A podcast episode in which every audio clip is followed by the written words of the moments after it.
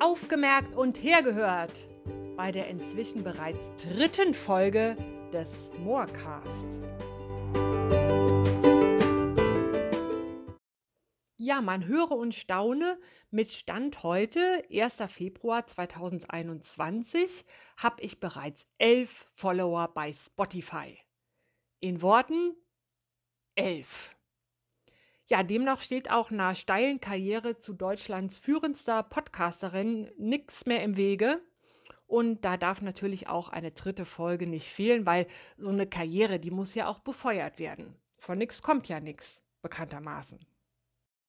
Ja, und befeuern möchte ich diese klamouröse Karriere heute mit einer kleinen Geschichte über meine allerersten Laufanfänge die ich kürzlich auf meiner Festplatte wiedergefunden habe. Ich habe ja schon immer gerne Geschichten geschrieben über alles Mögliche, was ich so erlebt habe und was ich so bemerkt habe. Und so eben auch über meinen allerersten Lauf. Und da finde ich es ganz besonders spektakulär, ähm, dass der am 22.10.2002 stattgefunden hat. Das heißt, ich habe nächstes Jahr 20-jähriges Laufjubiläum. Ja, da aber mal Senf an die Decke und Horido. Ja, begonnen habe ich tatsächlich, nachdem ich es irgendwie geschafft habe, mir das Rauchen abzugewöhnen, 2002. Ähm, also meiner Laufkarriere stand eine Rauchkarriere vorab.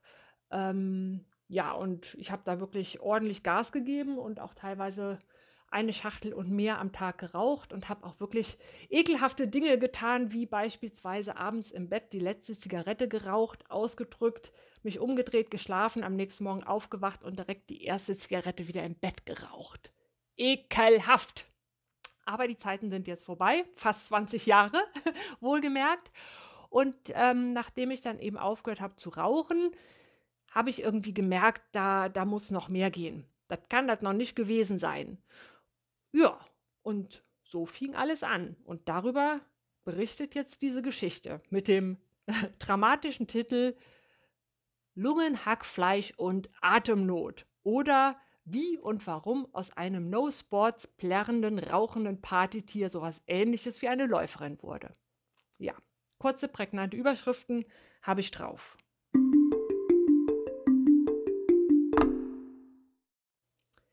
Geschichte, die hier erzählt werden soll, nahm ihren Anfang Ende Oktober 2002.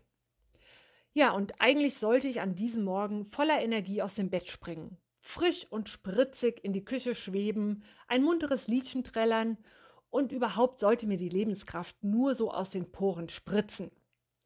Denn schließlich bin ich nun schon satte sieben Tage nikotinfrei. Stattdessen schlurfe ich genauso müde und mufflig in die Küche wie jeden Morgen, gähne markig, versuche meine vom Schlaf verquollenen Seeschlitze auf passable Kuckgröße aufzureißen und fühle mich von den Göttern betrogen und von allen missionierenden Ex-Rauchern gründlich verarscht. Von wegen neues Leben und jede Menge Energie und hasse nicht gesehen. Am Arsch! Eine ganze Woche lang habe ich jetzt geflucht, geschwitzt, gebibbert, gejammert und sogar meine Lieblingsteekanne an der Wand kaputtgeschmissen vor lauter Nikotinschmacht. Nur am, um mich am Ende genauso zu fühlen wie vorher, außer dass im Spiegel die klimmende Kippe in meinem Mundwinkel fehlt. Betrug.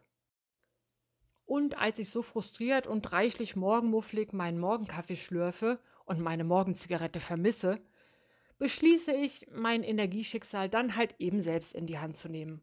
Wenn sich Fitnessgott Lactatus schon ein Scheiß für mich interessiert.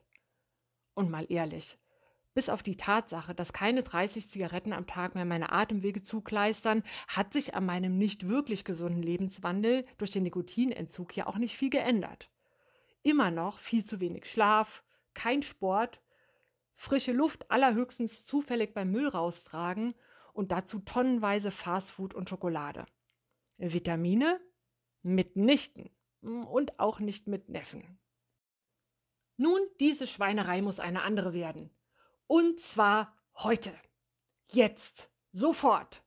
Laufen werde ich, laufen! Wie ein junges Reh werde ich fortan durch die Wälder sprinten kraftvoll, dynamisch, mit raufreier Lunge, wunderbar frischroten Wänglein und einer Energie, die ihresgleichen sucht. Allerdings schleudert mich die Realität bereits am gleichen Abend recht unsanft vom jungen Rehthron. Als ich bereits nach einer Minute im forschen Laufschritt Fußabdrücke auf meiner heraushängenden Zunge hinterlasse und mir meine Lunge als gequirltes Hackfleisch den Schlund heraufzuklettern droht. Ja, was denn noch, ihr Götter? Eine geschlagene Woche lang habe ich mich gemartert und gequält und dem bösen, bösen, lockenden Nikotinteufel widerstanden. Und das ist jetzt der Dank? Ich bin gerade mal eine Minute als sportives junges Reh unterwegs und fühle mich schon reif für ein Sauerstoffzelt. Zutiefst enttäuscht von der Realität lege ich eine Gehpause ein und fühle mich erst nach gefühlten zwei Stunden wieder in der Lage, einen erneuten Trabversuch zu wagen. Nach zwei Minuten das gleiche in grün bzw. rot, meine Gesichtsfarbe, und schwarz, die Hintergrundfarbe meines Blickfeldes. Nach endlosen langen 15 Minuten bin ich komplett erledigt. Meine Beine haben die Konsistenz von Muddys Pudding angenommen und ich denke kurz darüber nach, meine Lunge in kleinen Häppchen auf den Gehweg zu spucken. Entscheide mich aber aus Gründen der Ästhetik dagegen. Somit kann man meinen ersten Laufversuch also getrost als so weit von in die Hose gegangen bezeichnen. Sportlich, dynamisch, kraftvoll, drauf geschissen. Ich bin zutiefst entrüstet. Eine warme Dusche später und nach einer riesigen Tafel Milka Haselnuss, die ich glaube mir durch die Keucherei verdient zu haben, gehe ich mit mir in Klausur und bespreche mit meinen diversen Persönlichkeiten die weitere Vorgehensweise. Ich lege einen Ablaufplan für weitere sportive Betätigungen fest. Zugegebenermaßen war es rückblickend reichlich naiv von mir zu glauben, einzig durch die Tatsache, dass ich den Klimmstängeln entsage, plötzlich und unerwartet zu Ausdauerhöchstleistungen fähig zu sein. Und das, wo ich doch Zeit meines Lebens niemals irgendeine Art von Sport betrieben hatte und selbst den blöden Schulsport in schöner Regelmäßigkeit geschwänzt hatte um mich stattdessen hinter der Turnhalle mit den coolen Jungs aus der Nachbarklasse zu treffen und heimlich Zigarettchen zu rauchen.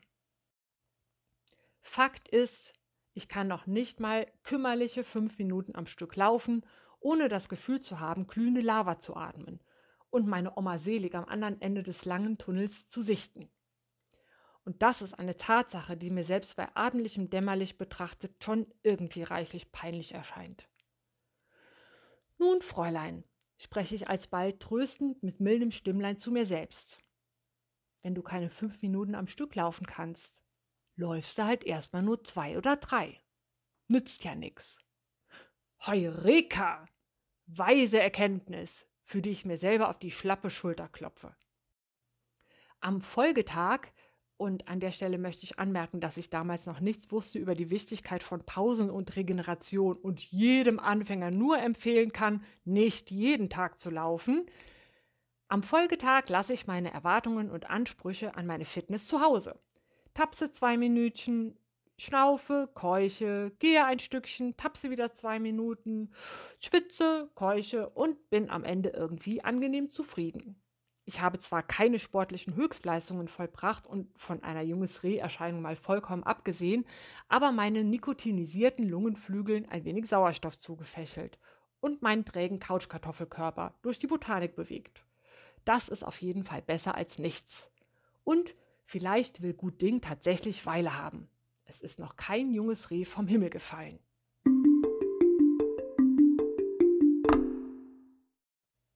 Ja, und wie das so weiterging mit dem jungen Reh, das ist eine andere Geschichte, die ein andermal erzählt werden soll.